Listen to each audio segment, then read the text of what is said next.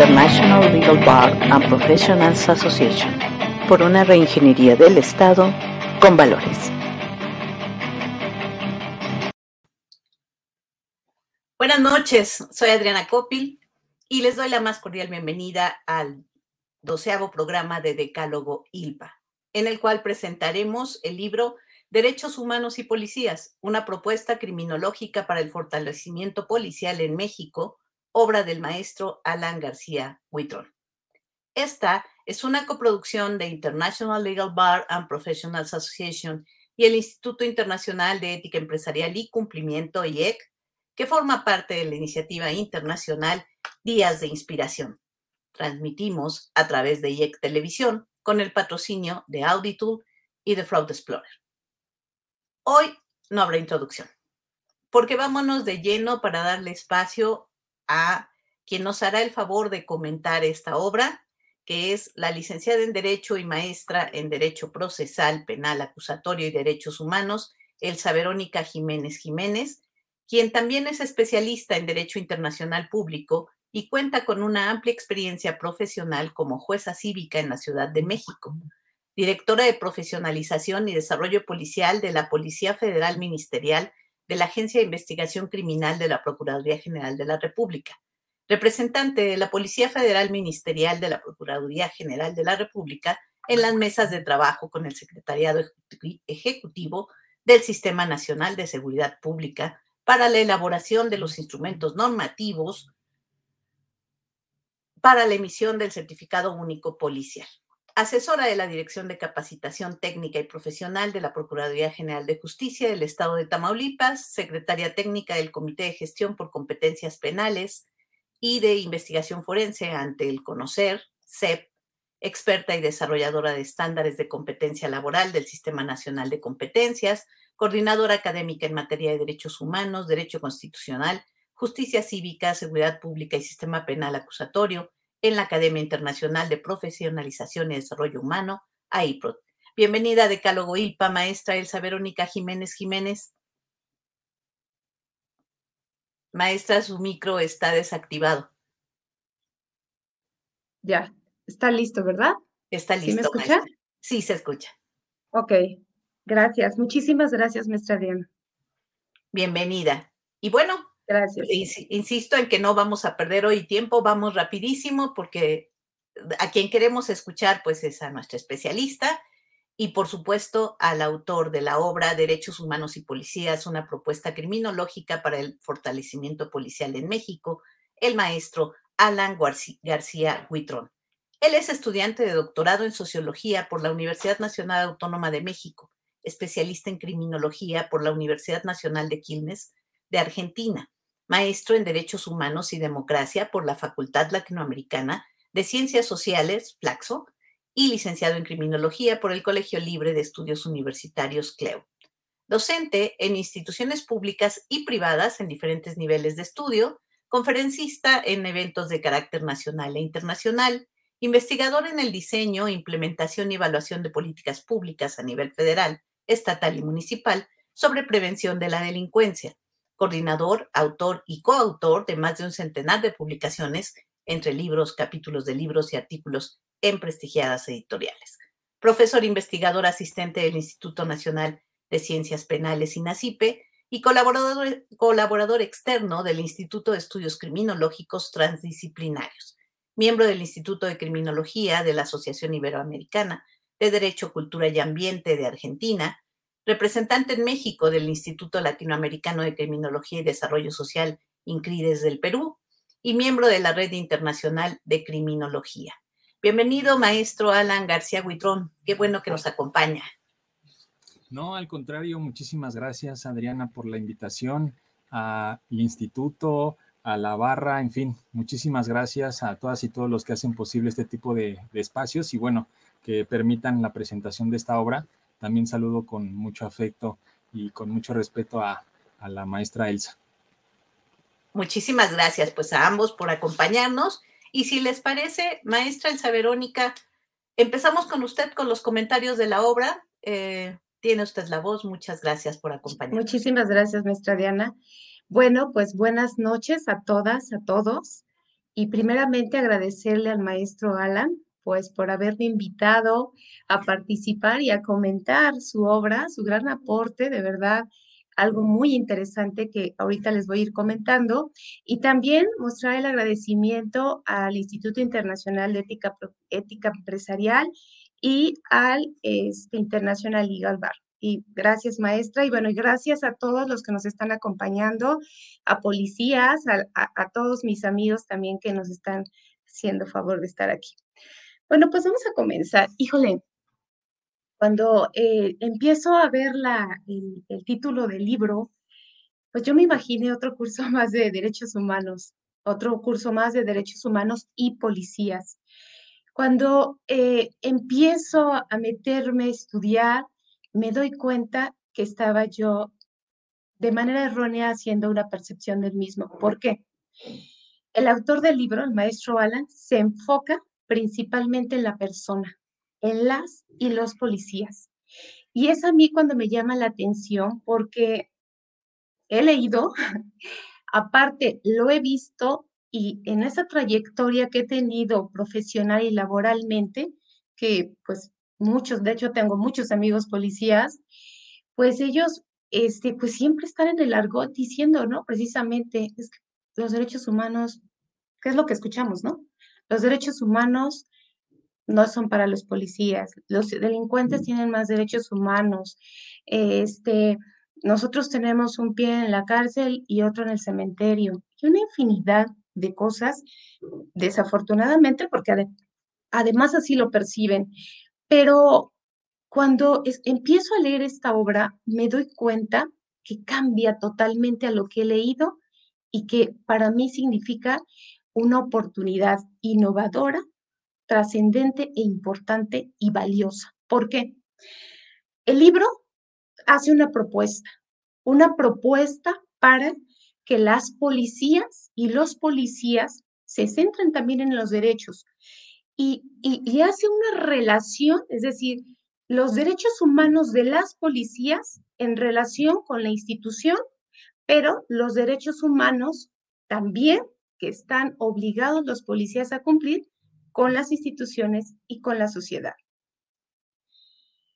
me permití hacerles una pequeña este, presentación porque dado que como es nuestro tiempo muy corto, quisiera ser clara y quisiera hacer de la manera acertada este aporte valioso que nos hace el maestro Alan.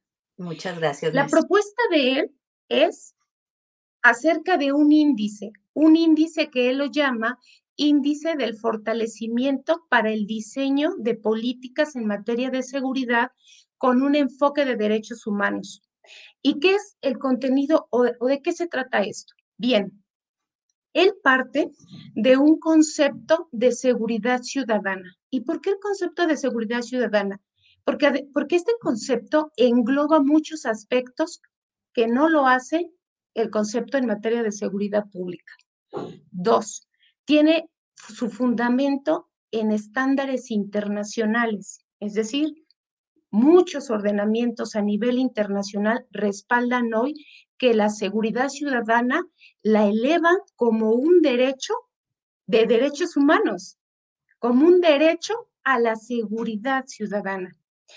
Desde este enfoque, él dice, bueno, vamos a dividir este aspecto en dos dimensiones. La dimensión interna, como ustedes lo pueden ver, y la dimensión externa. La dimensión interna tiene que ver la relación que el policía o que la institución, llámese instituciones policiales, van a tener con el policía. Es decir, se le tienen que respetar esos derechos, sus derechos. Y eso hace bien valioso esta obra porque no nada más ya hablamos de los derechos de los ciudadanos, ¿no?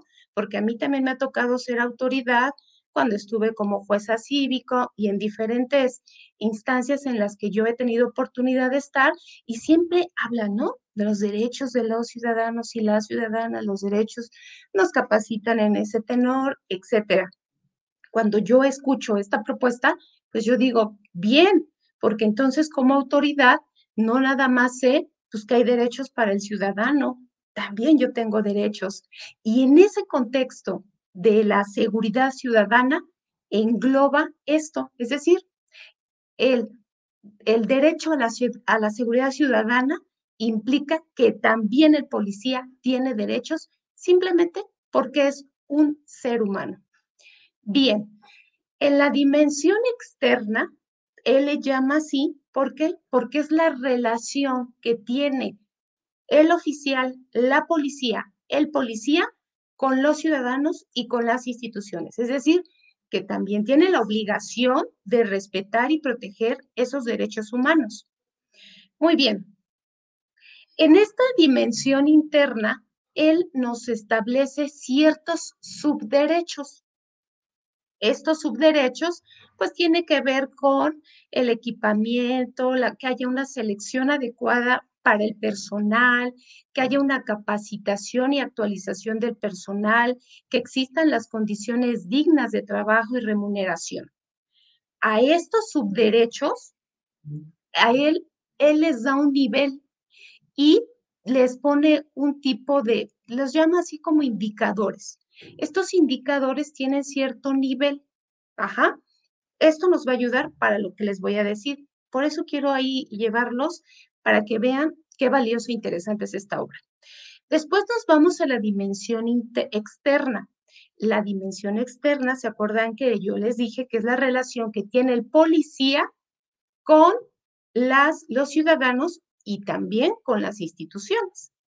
En estos tenemos el derecho, por ejemplo, la obligación que tienes en ellos en la prevención de la, de la violencia y del derecho, la libertad y la seguridad personal frente a terceros, la atención a víctimas, etc.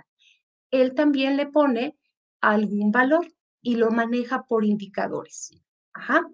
Aquí pone, me parece que son 16 eh, indicadores y en la dimensión interna le pone 10 indicadores. Después, él nos comenta que con base en estos dos elementos de dimensión interna y dimensión externa, van a haber elementos transversales. ¿A qué se refiere con los elementos transversales? Maestra, pues perdón, que le interrumpa un momentito. Este, Para quienes ya están conectados, estamos teniendo problemas para la transmisión a través de los canales de ILPA, pero estamos conectados a través de IEC Televisión entonces, si nos hicieran favor eh, de IEC Televisión, si nos apoyan este, en ponerles las ligas aquí en los comentarios, porque tenemos problemas en la transmisión de los canales de ILPA, pero para que las personas no se pierdan nuestra transmisión. Discúlpeme la interrupción, maestra, por favor, pero creo que era importante que la gente sepa que seguimos conectados. Estamos a través de IEC Televisión los canales de ILPA en este momento no nos están funcionando. Muchas gracias y la dejo continuar. Discúlpeme. No, no se preocupe, maestra. Gracias. Ojalá que, que más se puedan conectar porque se me hace muy interesante lo que estamos platicando. Bueno, y, y, y después vienen estos elementos transversales que son los que nos van a apoyar en ese diseño o en esa evaluación de estas políticas. Por ejemplo, principios de participación, igualdad y no discriminación, perspectiva de género, rendición de cuentas, coordinación interinstitucional, capacitación en derechos humanos. Son seis, son seis elementos transversales que cualquier política pública en materia de seguridad, según la propuesta del maestro, debe de tener. Entonces, voy a pasar a la siguiente lámina porque voy a ya empezar a explicar y, cerrar un poco.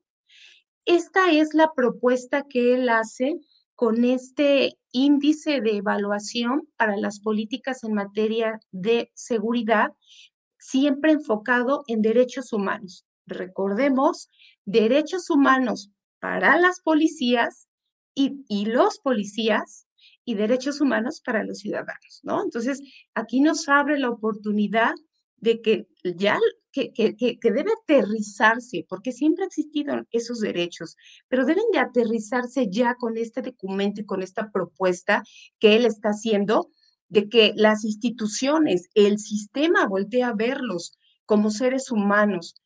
Las y los policías tienen derechos humanos. Muy bien.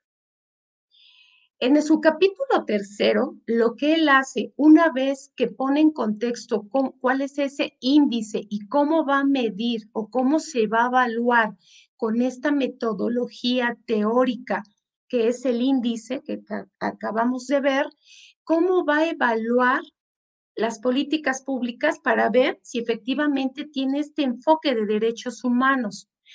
Él hace un análisis a un programa bueno, más bien era un subsidio, era, porque si ustedes lo recordarán, en el año 2020, el Fortasec, que antes se llamaba el Subsemun, desaparece. Y el Fortasec era un subsidio que se le hace el gobierno federal a los municipios y a los estados, pues en materia de justo para, eh, eh, en materia de seguridad. Fortasec bueno, ahí no les voy a contar la historia, pero recuerden que ya no se da, no continúa con este subsidio porque desaparece esto con una justificación, y quiero decirlo así, por la reforma que se hace o la política pública que se implementa en, en, materia de prevención, en especial estoy hablando del modelo nacional de policía y justicia cívica, ¿no? Entonces, se va el Fortaset, pero aparece el Modelo Nacional de Policía y Justicia Cívica. Lo que él hace es e-, examinar, de alguna manera revisa con todos estos elementos de la dimensión interna, de la dimensión externa y de los elementos transversales, este subsidio que ya no existe, pero que al final del día sirvió para que verificara si efectivamente cumplía con un estándar internacional enfocado a derechos humanos. La conclusión es que, y así nos los hace saber, que no cumple del todo. Si bien hay elementos que nos pueden apoyar y que pudieran considerarse válidos y positivos, en conclusión, tiene un enfoque, más bien implica un incumplimiento parcial negativo. Él hace algunas recomendaciones que las políticas públicas en materia de seguridad dispongan de un enfoque transversal de derechos humanos para que, para que esta también sea necesario, deberían de modificarse los programas de prioridad nacional y los ejes estratégicos. Por ejemplo, que el programa de homologación salarial y el de mejora de las condiciones laborales se inserten como subprogramas principales o programas de prioridad nacional. mejorar las condiciones básicas laborales del personal operativo, Vemos también la propuesta de reforma al artículo 123 constitucional, la reestructuración y modificación del programa rector de profesionalización, que actualmente sabemos que ya no coincide nada con lo que nosotros en la operatividad vemos, ¿no? Urge una modificación al programa rector de profesionalización y así me puedo ir a muchas otras más que conozco. El tiempo no alcanza, pero la propuesta que hace y que viene en el libro es que este programa que ya no está vigente no cumplía de manera óptima con esta evaluación y enfoque como política pública de derechos humanos.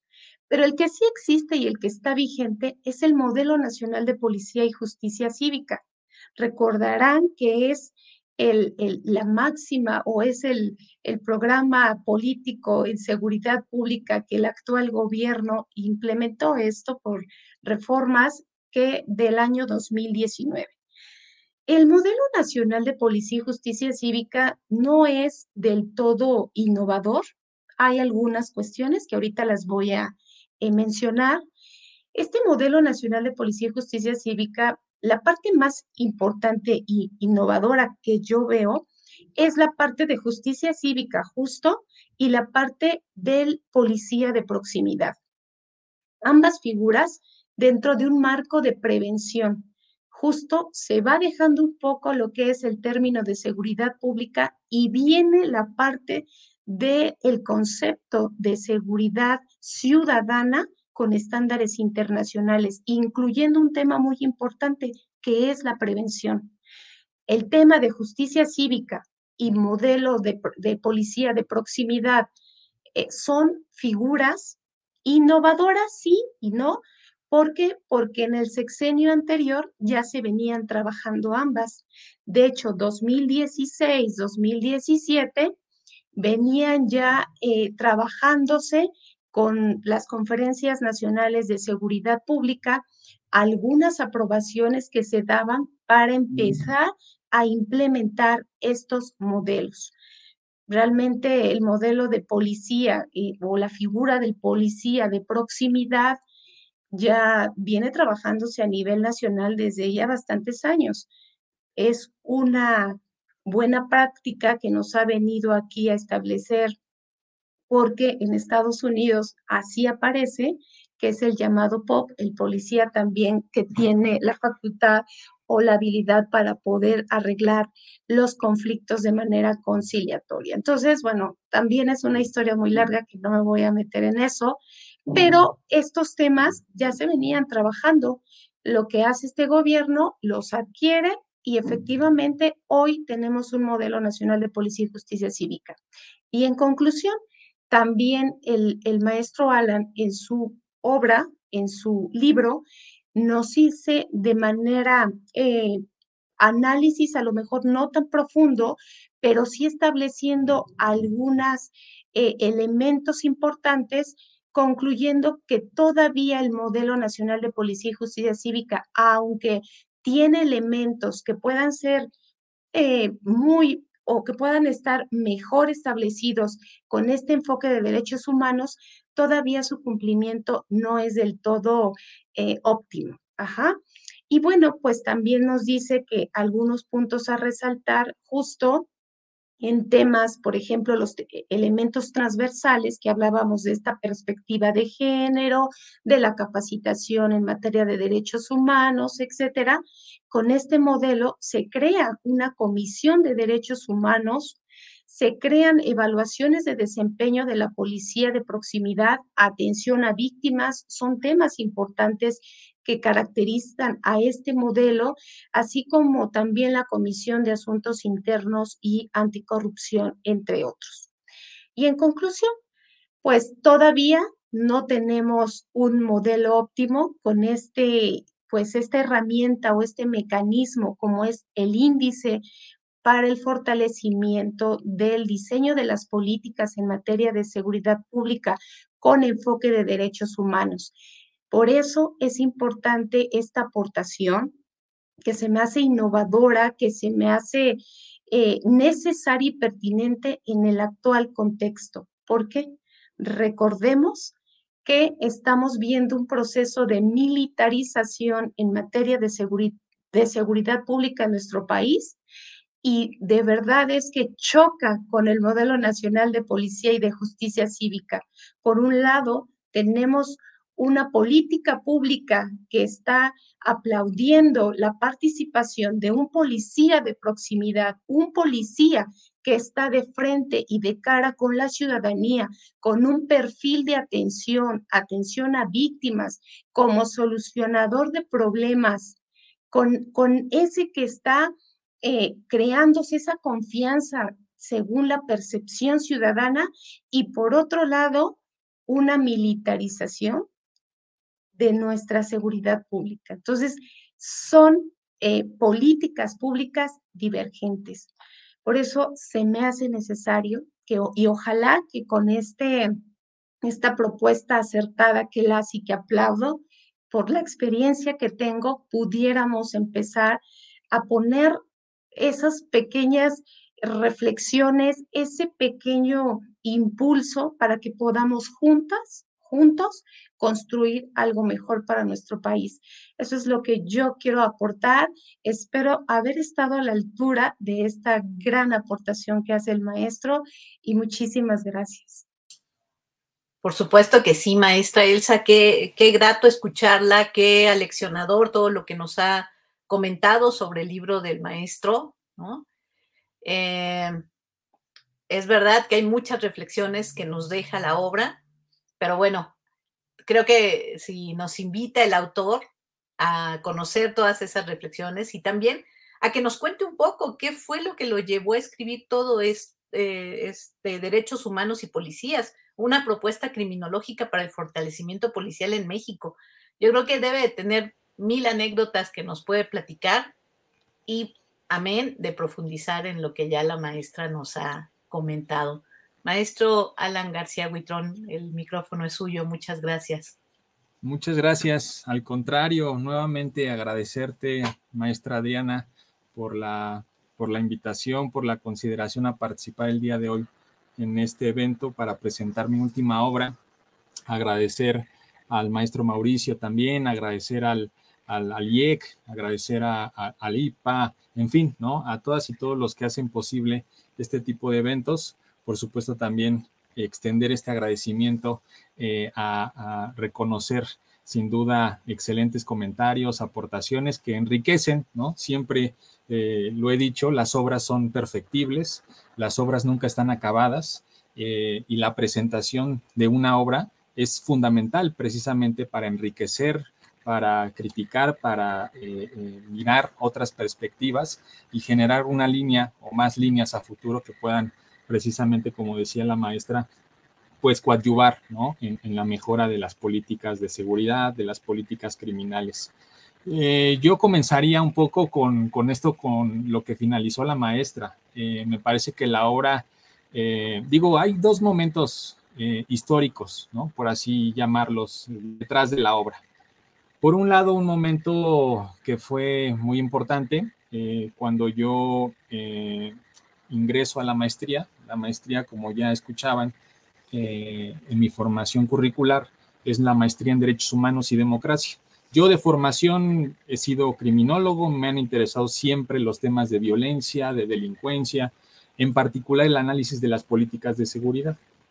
Y cuando yo tuve esa formación de derechos humanos, pues un poco fue como incluir ese otro eje, ¿no? Incluir ese eje de los derechos humanos qué tan importantes son. Digo, ahora afortunadamente cada vez se visibilizan más, cada vez somos más sensibles a la necesidad de, mirarlos, de respetarlos, de garantizarlos, etcétera. Eh, pero eso fue un momento como muy importante, ¿no? Eh, esta investigación, gran parte de, esta, de este libro es parte de mi investigación de maestría, ¿no? Que también muchas veces me, me gusta subrayarlo, sobre todo porque nos escuchan a veces muchos estudiantes, ¿no? Eh, y siempre les digo, cuando hagan su tesis, eh, si es que la hacen, porque desafortunadamente sabemos que no es muy usual, eh, pues intenten siempre pensar en ese, en ese punto, ¿no? De que puede ser publicable, hay detrás un gran esfuerzo, investigación, búsqueda, entrevista, trabajo de campo, en fin, ¿no? Y entre más publiquemos nuestras tesis, entre que más tengamos evidencia científica, en los temas de seguridad y justicia, pues tendremos más herramientas para quienes toman las decisiones poder encaminar esa ruta hacia, hacia rutas mucho más democráticas, más humanistas, etcétera, Entonces, ese es un momento creo que importante. Que sin duda permitió la construcción de esta investigación, esa parte de vincular las políticas de seguridad con el enfoque de derechos humanos sobre todo la evaluación, que es otro de los ejes que también atraviesa el libro, la importancia de evaluar las políticas de seguridad, las políticas de justicia penal. Es algo que desafortunadamente no es muy usual. No tenemos una cultura de la evaluación en términos generales. La evaluación en nuestro país surge desde el 2006 con, este todo, con todo este andamiaje jurídico, ¿no? De, la creación del, del, Coneval, de la ley de, evaluación, el, sistema de desempeño, etcétera, ¿no? Pero es muy reciente, ¿no? Y uno de los, de los ámbitos, creo yo, que más se ha resistido a la evaluación, pues han sido precisamente los sistemas de seguridad y justicia que desafortunadamente muchas veces pues están vinculados al sincretismo, a la falta de transparencia, a la arbitrariedad, etcétera, ¿no? Entonces, me parece que ese es un, punto también muy importante, ¿no? La necesidad de evaluar las políticas de seguridad desde un enfoque de derechos humanos. Y el otro momento que también yo quisiera como resaltar es, pues sin duda, y con esto eh, concluía su participación la maestra, la maestra Elsa, el contexto en el que estamos ahorita, ¿no? Que es un contexto político, que es un contexto politizado en términos de la militarización, de si las Fuerzas Armadas extienden o no extienden su participación en tareas de seguridad, si es hasta el 2024, si es hasta el 2028, si es hasta el 2200, o sea, eh, pónganle la fecha que, que ustedes quieran. Y por supuesto que el tema entra como, como, coyuntural, ¿no? Eh, sin duda, eh, por ahí dicen que todo a su debido tiempo, ¿no? Y creo que no hubo mejor tiempo para esta obra que hoy, porque precisamente hoy se tiene que estar discutiendo la formación de una policía. Yo le llamaría la reforma policial. Necesitamos ya urgentemente la reforma policial. En muchos países en Latinoamérica ha ocurrido esto, ¿no? Desde los años 90, el paradigma de seguridad ciudadana que, se mencionaba incluso eh, proviene de esos, de esos lares eh, geográficos, pero en México no hemos tenido realmente una reforma policial. Hemos tenido algunos avances, ¿no? Marginales en algunas instituciones, pero no de carácter nacional, no de carácter estructural.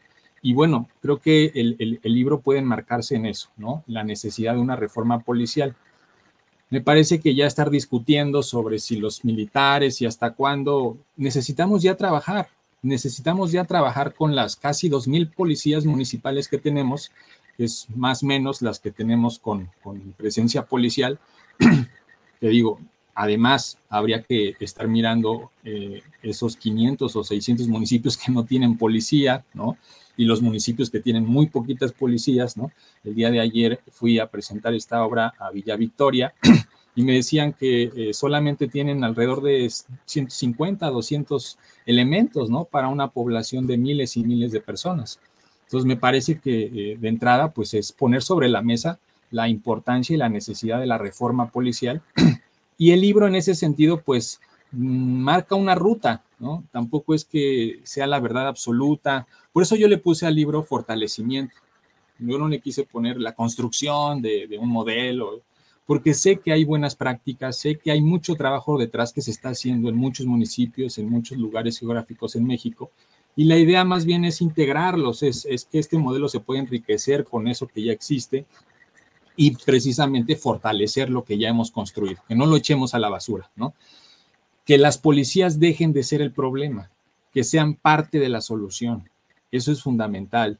Desafortunadamente, desde el ámbito político, histórico, las policías siempre han sido los culpables, los únicos culpables de, la inseguridad que tenemos, ¿no? Sin mirar muchas veces que esas condiciones, que esas, eh, eh, esos contextos en los que están las policías, pues muchas veces también están determinados por las propias fuerzas políticas. Entonces, eh, creo que eso es muy importante, ¿no? Ese otro momento histórico que le da realce político eh, decía George Orwell que una de las, eh, de las de los motivos de por qué escribir es eh, un motivo político, ¿no? En términos de poder mejorar las cosas, más allá de, como decía él, de, eternizarse, ¿no? En los libros y, pues también hay un motivo político, ¿no? de pensar que las cosas pueden mejorar.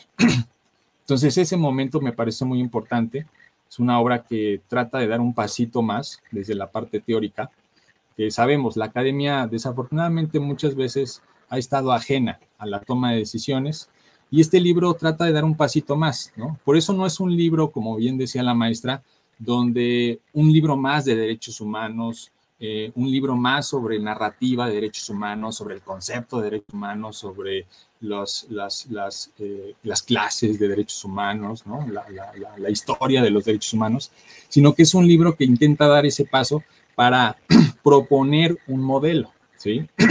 Esto le llamamos en ciencias sociales operacionalizar los conceptos. O sea, ¿qué es eso de seguridad ciudadana? ¿Qué son los derechos humanos? Necesitamos verlos, necesitamos tocarlos, necesitamos pensarlos, ¿no? Y, por ahí va la, propuesta, ¿no? Operacionalizar la seguridad ciudadana o lo que decía eh, mi tutor en ese entonces de, la maestría, el doctor Luis Daniel Vázquez, que es un, grandísimo eh, investigador, el desempaque de los derechos humanos, ¿no? que es una categoría bien interesante desde, desde lo, de la materia internacional en materia de derechos humanos. ¿Cómo hacemos que los derechos pasen a ser acciones, pasen a ser hechos, pasen a ser cosas tangibles que las personas puedan mirar, puedan eh, eh, eh, utilizar. Y por ahí va esa idea, ¿no? Por eso es que se da un pasito más, ¿no? Precisamente en esta vinculación que debe de existir entre la academia, la teoría y la práctica, la toma de decisiones. Otro punto, bueno, esos son como dos momentos que, creo que son importantes, que le dan como, como realce político, de incidencia a la obra. Algo que me gustó mucho de la participación de la maestra Elsa, iniciaba con esta parte de las personas, ¿no? Eh, y a mí me, se me enchina la piel porque precisamente esa es la idea del libro, ¿no?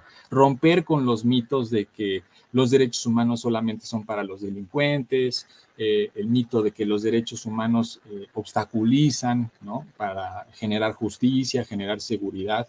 Y por el contrario, ¿no? Eh, los derechos humanos son aliados de todas y todos.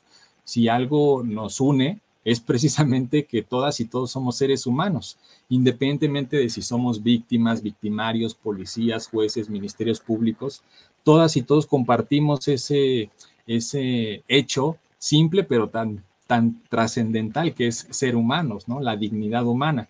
Entonces, en efecto, el libro incluso se llama así, ¿no? Derechos humanos y policías en plural, porque yo siempre tuve eh, eh, pensado así, ¿no? En términos de las y los policías, ¿no? Incluso difícilmente se podría hablar de la policía en México. O sea, no es lo mismo la policía en, Nuevo León, San Pedro Garza, donde ganan 20 mil, 25 mil pesos al mes, a una policía de Oaxaca o de Chiapas, donde difícilmente tienen lo mínimo para, para poder ¿no? generar ese derecho a la seguridad.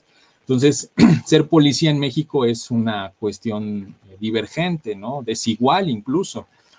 Entonces el libro precisamente parte de que las y los policías tienen derechos, por supuesto que tienen derechos, y si nosotros como institución, como gobiernos, como Estado, no garantizamos los derechos a las y los policías, difícilmente vamos a poder hacer ese efecto dominó hacia la ciudadanía.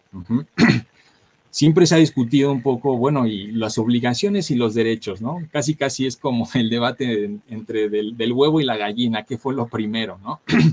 es algo paralelo, no podemos eh, este, este, decir, bueno, aquí, que es un poco lo que ha pasado con el sistema penal acusatorio desde mi perspectiva, ¿no? Ahora las policías tienen más atribuciones, tienen más funciones, tienen más, más riesgos de caer en responsabilidades, y sus derechos siguen igual o, peor que, antes del, nuevo sistema de justicia penal acusatoria. Entonces, ese es un punto muy importante, ¿no? La parte de derechos humanos, romper con estos mitos, romper también, por ejemplo, con el mito de la criminología eh, tradicional, ¿no? Eh, yo, como les decía, soy criminólogo y como ustedes saben, pues la criminología siempre se piensa en términos de, del perito criminólogo que hace un análisis clínico, un estudio clínico de la persona, del asesino, del secuestrador, pero también hay otra dimensión de la criminología, que es la criminología crítica, que evalúa las políticas de seguridad, que evalúa al Estado, ¿no? Y me parece que esa visión macro, pues es muy importante tenerla en cuenta.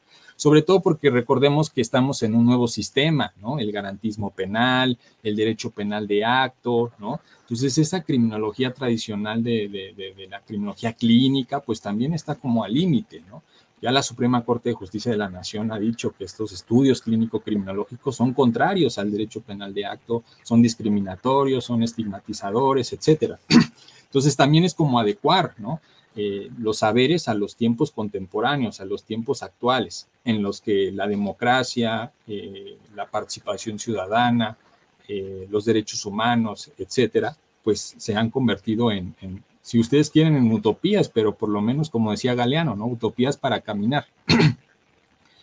como decía la maestra, el aporte más importante del libro, pues es este índice, ¿no? Que yo le llamo el índice de fortalecimiento para el diseño de políticas de seguridad con enfoque de derechos humanos. Es un modelo, ¿sí? Es un modelo eh, cuantitativo, es un modelo matemático incluso, ¿no? Porque está compuesto de indicadores yo ahí le doy, eh, le doy peso a cada uno de los indicadores a la hora de evaluar las políticas de seguridad, que ya es en el capítulo tercero, pero sin duda esa es la esencia, ¿no?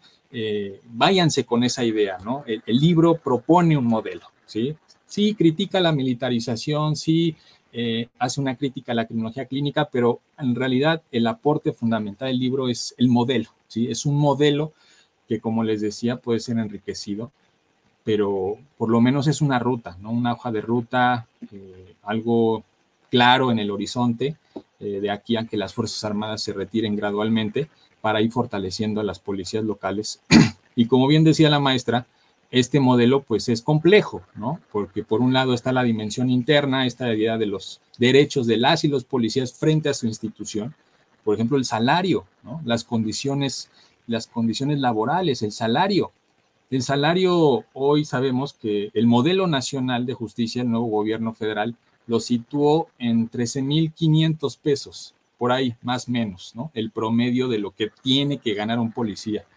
Desde mi perspectiva es una, un salario eh, indigno, es un salario que no responde a los riesgos, a las responsabilidades que tiene una policía. Hay muchos estudios que han mostrado que mínimamente para la canasta básica en México tenemos que estar ganando 17, 18 mil pesos, ¿no? Pero bueno, el, gobierno federal eh, hizo ese, estudio y, situó, ¿no? En 13.500 el promedio que debe de ganar un policía, policía municipal la atención y la contención, por ejemplo, psicológica y emocional que debe de existir en las policías. Es fundamental. Esta idea del 24 por 24 debe de ya eliminarse. No puede ser posible que los policías estén trabajando en esas condiciones. No es humano. Entonces, son varias cosas, ¿no? Importantes, la capacitación, la, profesionalización, en fin, ¿no? Y por otro lado, como decía la maestra, está la dimensión externa. Hoy en efecto, estamos en una gran transformación que impacta a todos los actores, a todos los, eh, actores procesales, eh, y la policía no es la excepción. La policía ya no puede ser como antes, esta policía que pensaba que solamente con su propia presencia inhibe el delito, ¿no? o esta policía del orden público, ¿no? Esta policía militarizada, ¿no? Eh, no, ahora la policía tiene que saber de victimología, tiene que saber atender a las víctimas, canalizarlas, orientarlas, tiene que saber de criminología, tiene que saber de metodología, de estadística, de administración, un montón de cosas, ¿no? Para, como bien dice el prólogo, eh, que lo hace Miguel Garza, para que la policía sea una profesión digna, ¿sí? Esa es la intención del libro, hasta que ser policía sea una profesión digna, ¿sí? Como sucede en otros países. Em, ese es un punto, ¿no? Y lo otro eran los elementos transversales que también son muy importantes, ¿no? La perspectiva de género, la participación ciudadana, la coordinación interinstitucional, ¿no? en fin. Y finalmente, y ya con esto acabo, el tercer capítulo, que es un poco mirar la factibilidad del modelo, porque alguien podría decir, bueno, es un modelo teórico, es un modelo que pues a ver si se puede aplicar, ¿no? Eh, que digo, ojo ahí porque los indicadores están o, se derivan, ¿no? Muchos de ellos, la mayor cantidad de ellos, de recomendaciones internacionales, ¿no?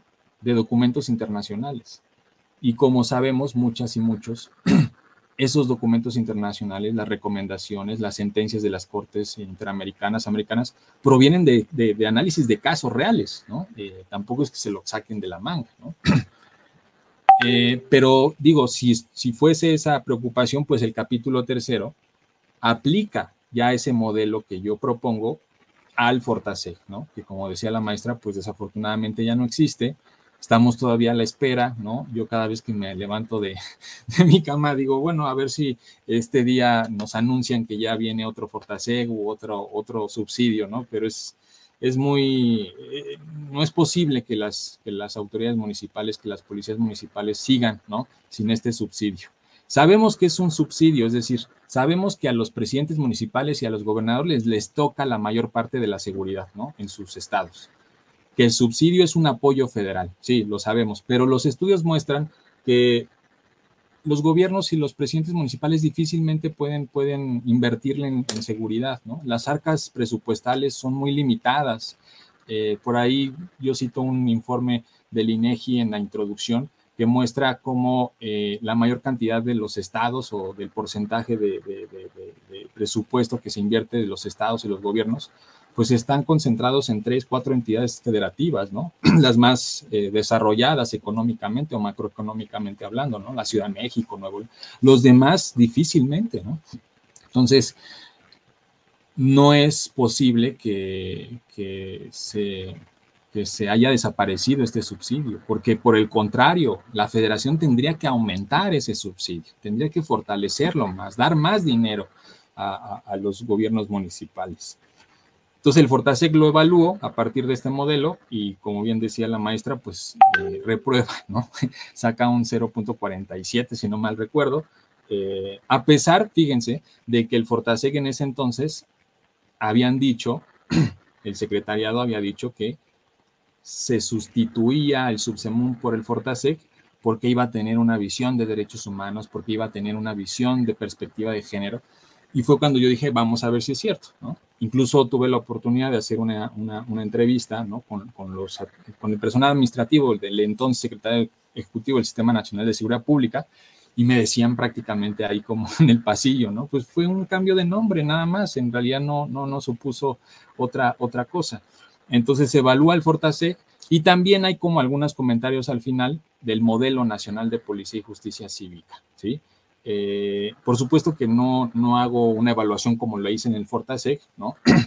Porque el modelo ya vino después, y, pero sí me pareció muy importante que la, que la obra no perdiera vigencia, ¿no? Porque el Fortasec, digo, ya no existe. El modelo aún así eh, persiste, ¿no? Porque está anclado a, a estándares internacionales, pero era importante que, la obra incluyera un análisis de la política de seguridad más importante hoy en día, que es el modelo nacional de policía y justicia cívica.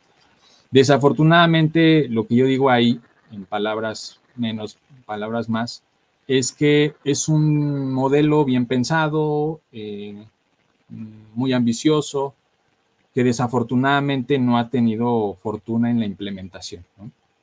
Eh, si vemos los presupuestos, si vemos Todas las canicas se las ha llevado la Guardia Nacional, todas las canicas se las ha llevado la militarización. Eh, la militarización para que podamos nosotros como, como dimensionar ha pasado de casi 35 mil millones de pesos, ¿no? La Secretaría de la Defensa Nacional y la CEMAR en el 2006 a prácticamente 200 mil millones de pesos, ¿no? En el 2021-2022 entre Sedena, CEMAR y Guardia Nacional. Mientras que el modelo nacional pues ya no existe el Fortasec, no se ha dado la, modificación del, 50% que nos dijeron que iba a ser del Fortamun, etcétera. Podemos pensar hipotéticamente que tendrá en estos años 5 mil, 6 mil millones de pesos. Entonces, es totalmente este, eh, estratosférica, ¿no? las, extremidades, ahí las, las distinciones.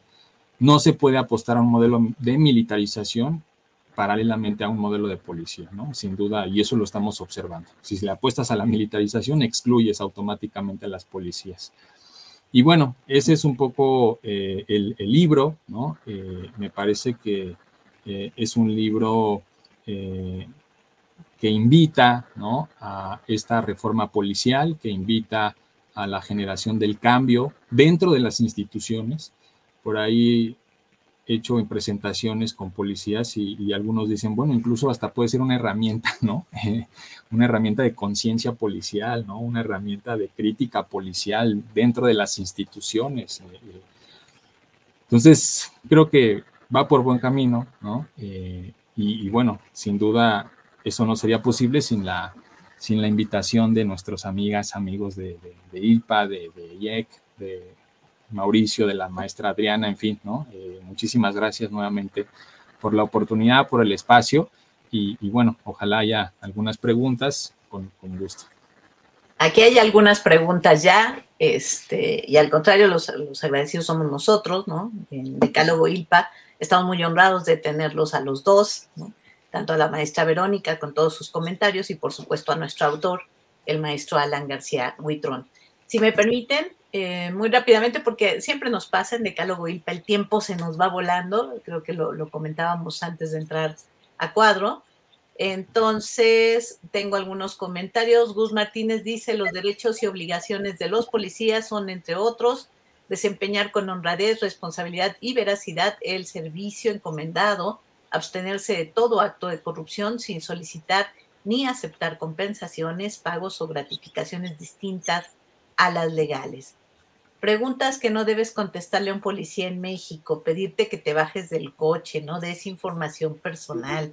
Son recomendaciones de Gus y ahorita nos, nos comentan nuestros invitados. Tu lugar de destino o de origen, si andas tomado drogado, cuál es tu oficio o profesión. quieren revisar tu cajuela, preguntas personales, cómo defender, y esta es una de las primeras preguntas, y si quieren, la, leo y ahorita la retomamos. ¿Cómo defender nuestros derechos humanos con la policía corrupta? Eh, muy importante, Mauricio Cruz, nuestro presidente, ya lo tenemos también a cuadro, nuestro presidente general de ILPA, muy importante promover la necesidad de un nuevo modelo policial. ¿Qué características? Otra pregunta más, ¿no? Eh, ¿Qué características serían oportunas para dicho modelo? ¿Y cómo entenderlo ante el rol de la Guardia Nacional bajo la Sedena? Bueno, ahora vamos a las respuestas. Pau HG, muchas gracias por los aplausos, Pau. Gus Martínez tiene otra pregunta más. ¿Cuál sería la propuesta para promover e incrementar una conducta ética ilícita de la policía? Wow, ahí vamos sumando, ¿eh? Este, Gus dice, si los funcionarios encargados de hacer cumplir la ley no respetan o, cumplen la ley, ¿qué hacemos, no? Saludos. Julio César envía saludos. Ah, hola, buenas noches. Soy el oficial Julio. Muchas gracias, Julio César. Saludos. Otra pregunta más de Gus Martínez. ¿Creen que el rol de la ciudadanía es parte de la solución? esa es una pregunta muy interesante. Ángelo Reyes, buenas noches. Saludos desde Ecuador. Excelente análisis sobre las políticas y renovación de las normas policiales.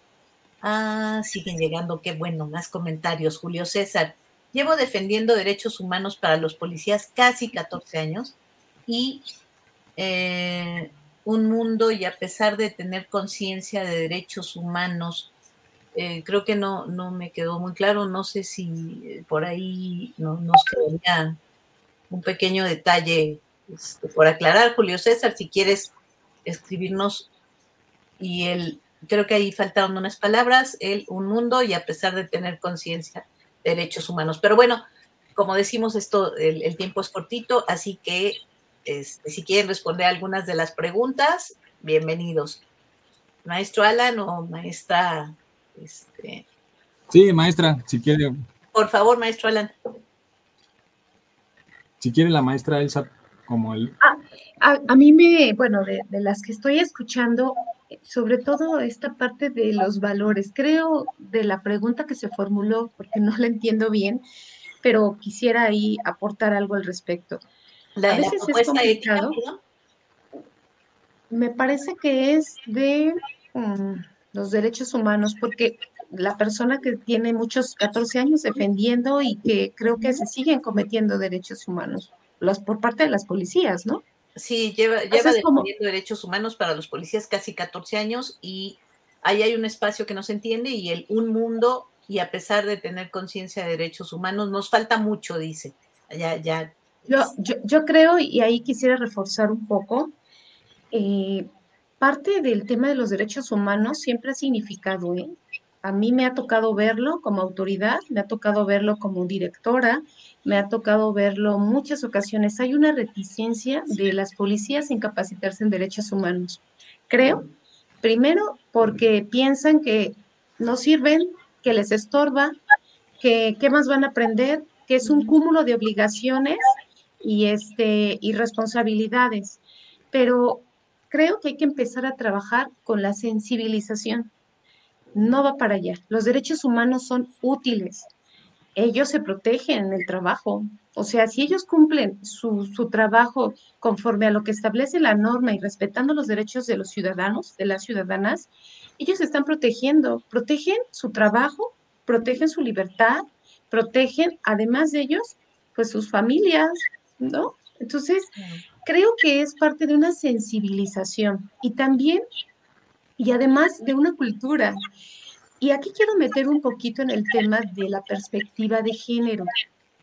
También es un tema que no gusta mucho, que no gusta, no, pues es que eso ya, pues, ¿para qué, no? Y sobre todo que es parte de una parte cultural de resistencia, de no querer, pues tenemos ahí un patriarcado, una policía muy masculinizada, me ha tocado ver, porque también estuve ahí apoyando en el instituto, bueno, ahora Universidad del Policía, en la Unipol, estuve dando ahí unas clases eh, y entonces me tocaba ver desde esta experiencia y que, de pronto si hay una serie de, de, discriminación contra las mujeres de los propios compañeros hombres.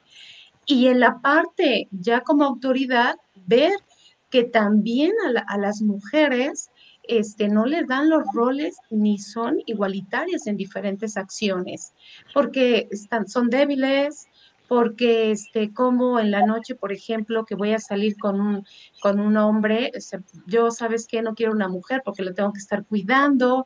Híjole, es algo para mí que, tiene que ver primero esa eh, disposición, entrar a la sensibilización de que cuando se habla de perspectiva de género, no me estoy refiriendo únicamente a la mujer, me estoy refiriendo a temas de género, es decir, hombres y mujeres, buscar una igualdad de trabajo, una igualdad de percepción. Y entonces, desde ahí, yo creo que empezaríamos a ver cosas diferentes.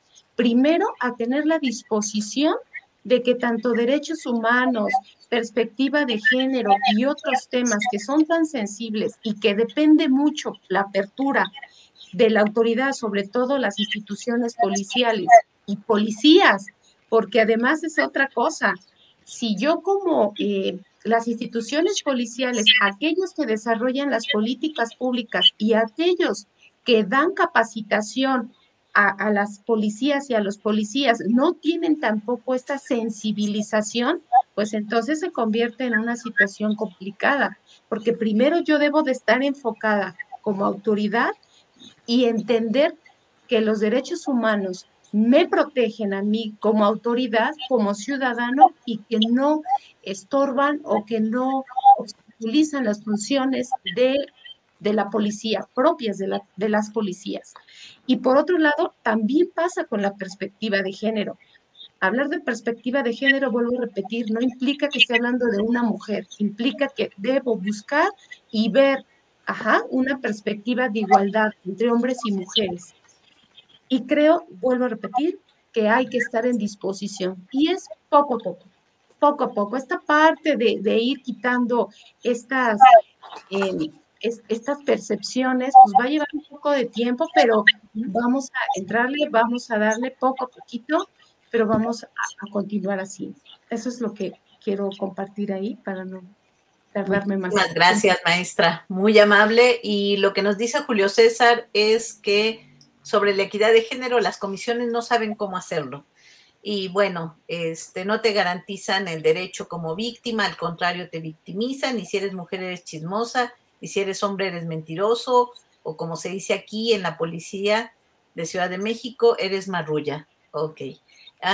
gracias a Gustavo Martínez Mancera, felicidades a los invitados y a ILPA por el espacio. Gracias por compartir un tema básico de desarrollo urgente. Y también gracias a Miguel Ángel López Vargas, abrazo la brillante propuesta de la prospección eh, policial, profesionalización con rigor científico y solidez ética, sin militarización. Muchas gracias. Este, voy con usted, maestro, rápidamente, porque ya estamos así a punto de cerrar, pero pues no queremos cerrar sus comentarios. Gracias. No, al contrario. Eh, sí, me parece que la pregunta sería, ¿por qué los policías, las y los policías, creen que los derechos humanos son un obstáculo, ¿no? Eh, me parece que es una pregunta muy interesante que nos podría llevar hipotéticamente a esto que proponemos, ¿no? Es decir, si ellos miran todo el tiempo, ¿no? Que sus derechos son pisoteados por la institución, pues obviamente van a tener una perspectiva negativa, ¿no? De los derechos de otras personas. Entonces, me parece que es muy importante, lo decía la maestra, trabajar en la cultura policial, ¿no? Eh, hay muchos estudios empíricos que hoy demuestran que era, por mucho tiempo se pensó que la academia, ¿no? Eh, iba a ser una nueva persona, es decir, que íbamos a negar todo lo que era la persona anteriormente al ingresar a las policías, ¿no? Y que entonces se construía un nuevo perfil, una nueva identidad, ¿no? Hoy sabemos que no es así que eh, el policía sí, por supuesto que va adquiriendo habilidades, nuevos conocimientos, nuevas metodologías, pero no deja de ser parte de la sociedad, ¿sí? Va también, entra la policía y ejerce la policía con creencias, con estereotipos, con todas estas cuestiones que desafortunadamente como sociedad mexicana pues traemos arraigadas, ¿no? Entonces me parece que también es un poco repensar cómo, cómo se enseña hacer policía, ¿no? Un poco ahí también repensar o analizar críticamente cómo se está dando las academias, ¿no? cómo, cómo se está dando esa, esa, ese aprendizaje, ¿no? que sabemos que siempre es una, una división tajante entre lo de la academia y, la, y lo, que es la calle, ¿no? Entonces me parece que es muy importante esa, esa parte, ¿no? Como cambiar la cultura policial, eh, pero también, ¿no? Cambiar esas estructuras y esas condiciones eh, que permiten precisamente esto, ¿no? O sea, la policía, por supuesto que es una institución masculinizada, ¿no? Es una institución violenta por naturaleza, históricamente hablando, ¿no? Entonces creo que tenemos que hacernos ese tipo de preguntas incómodas, pero eh, necesarias para precisamente ir cambiando desde el fondo, ¿no? La norma ayuda, pero no es suficiente, ¿no? Son problemas más complejos que tenemos que ir discutiendo. Y yo lo decía en otras presentaciones, eh, este libro sería fabuloso que pudiese eh, eh, complementarse ahora con una investigación cualitativa, ¿no?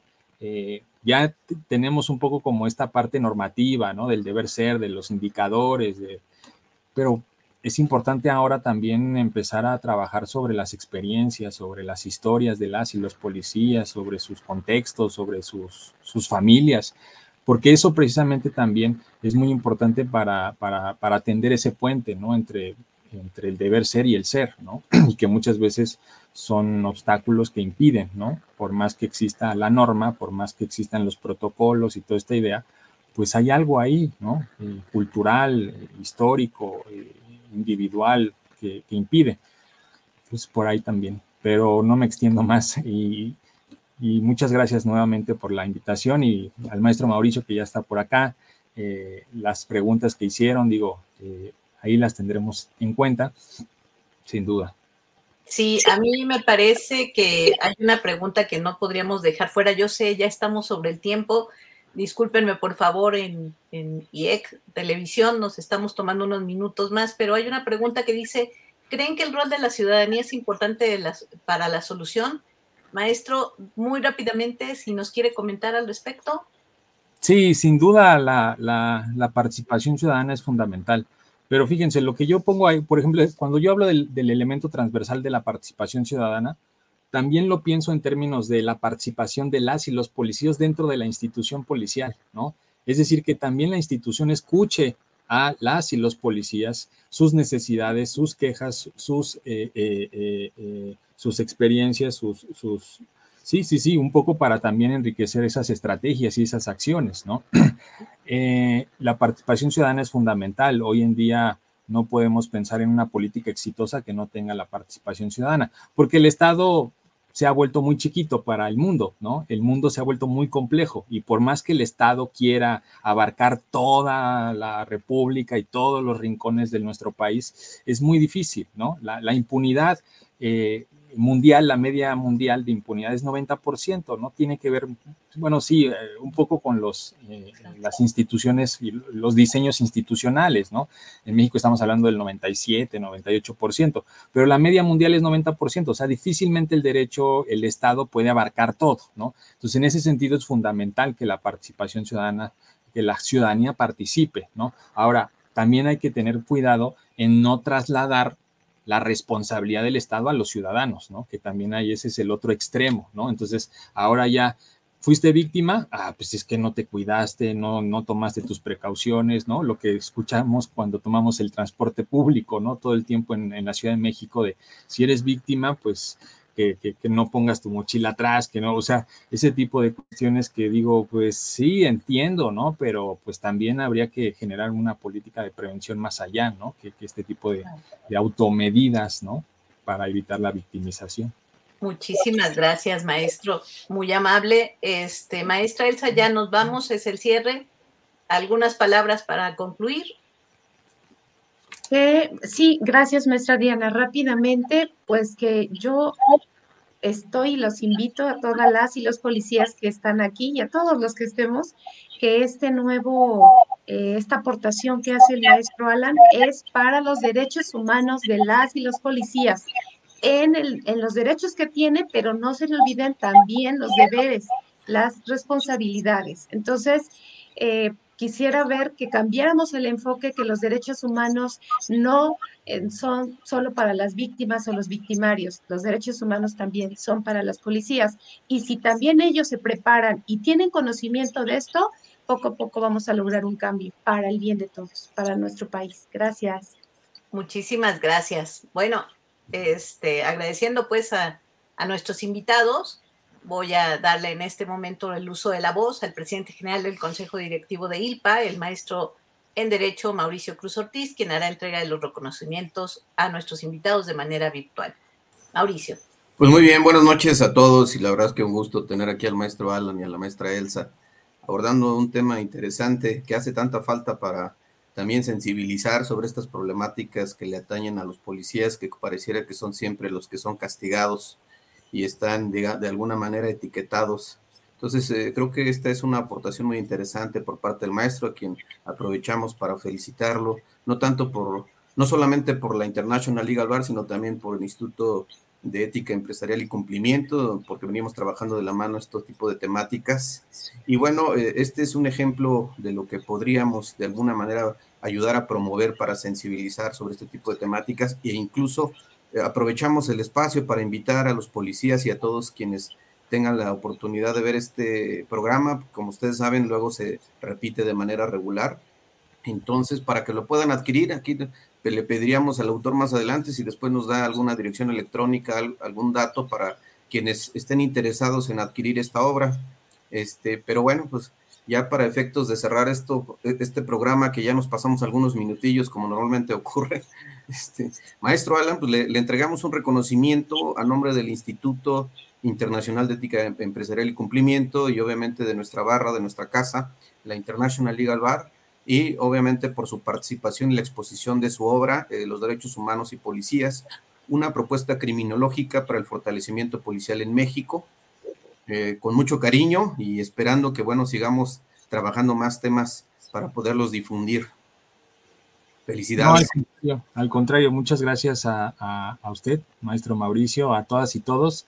Y sí, eh, si están interesadas o interesados, eh, pueden, digo, a lo mejor hay el canal de comunicación con, ustedes, ¿no? Con la Legal Bar o con el IEC, pero igual les doy el correo, mi correo es alan.garcía arroba inacipe.gov.mx. Entonces ahí me contactan y, vemos la, la, posibilidad ¿no? de hacerles llegar el libro vía envío y, sin problema. ¿no? Muy bien, excelente, pues tomamos nota. Y bueno, también de entregarle un reconocimiento a la maestra Elsa Verónica Jiménez Jiménez, quien nos abordó ahí de manera muy general y muy interesante el alcance de esta obra, eh, pues obviamente por su participación en este programa este reconocimiento también con mucho cariño por parte de las dos instancias que trabajamos conjuntamente en, este programa y bueno, pues esperando que también sigamos abordando más temas de esta naturaleza. Pues muchas felicidades a todos y bueno, pues ya no nos queda más que cerrar antes de que nos apaguen la luz porque ya nos excedimos. Así es. Gracias, maestro Mauricio, a, a IEC y a ILPA. Muchísimas gracias por el espacio. Gracias, maestra Diana. Maestro Ana, felicidades y muchas gracias. Muchas gracias. Pues antes de irnos ya al, cierre y la despedida, nada más algunos comentarios de IPSSNA que nos llegaron ya al final. Gracias por tocar el tema. Hay mucho por abordar, pero es importante seguir proponiendo alternativas. La policía era vista como enemigo, pero quien únicamente busca extorsionar a los ciudadanos, pero a la policía es, es raído de la ciudadanía y debemos respetar ciudadanos y policía, tener un cierto grado de empatía foros de comunicación y acercamiento entre policías y ciudadanos para conocer su trabajo, conocer a nuestro policía, empezar por nuestro policía de barrio para entender su labor, para comenzar a conocer las prácticas de las hermandades, dice Julio César, las prácticas de las hermandades policiales y el cobro de favores impiden la profesionalización de los policías y Saúl Jair Martínez. Muchas felicidades a todos. Bueno, con eso nos despedimos. Muchas gracias a nuestros invitados por su participación, también a los patrocinadores en el programa, a, los patrocinadores del programa Auditool y The Fraud Explorer, especialmente a ustedes, querido público. Muchas gracias por acompañarnos cada quincena en este espacio. Esto fue Decálogo ILPA, una coproducción de International Legal Bar and Professionals Association y el Instituto Internacional de Ética Empresarial y Cumplimiento, IEC. Soy Adriana Copil, coordinadora nacional de comunicación social de ILPA, y fue un placer que nos hayan acompañado. Gracias. Muy buenas noches. luego.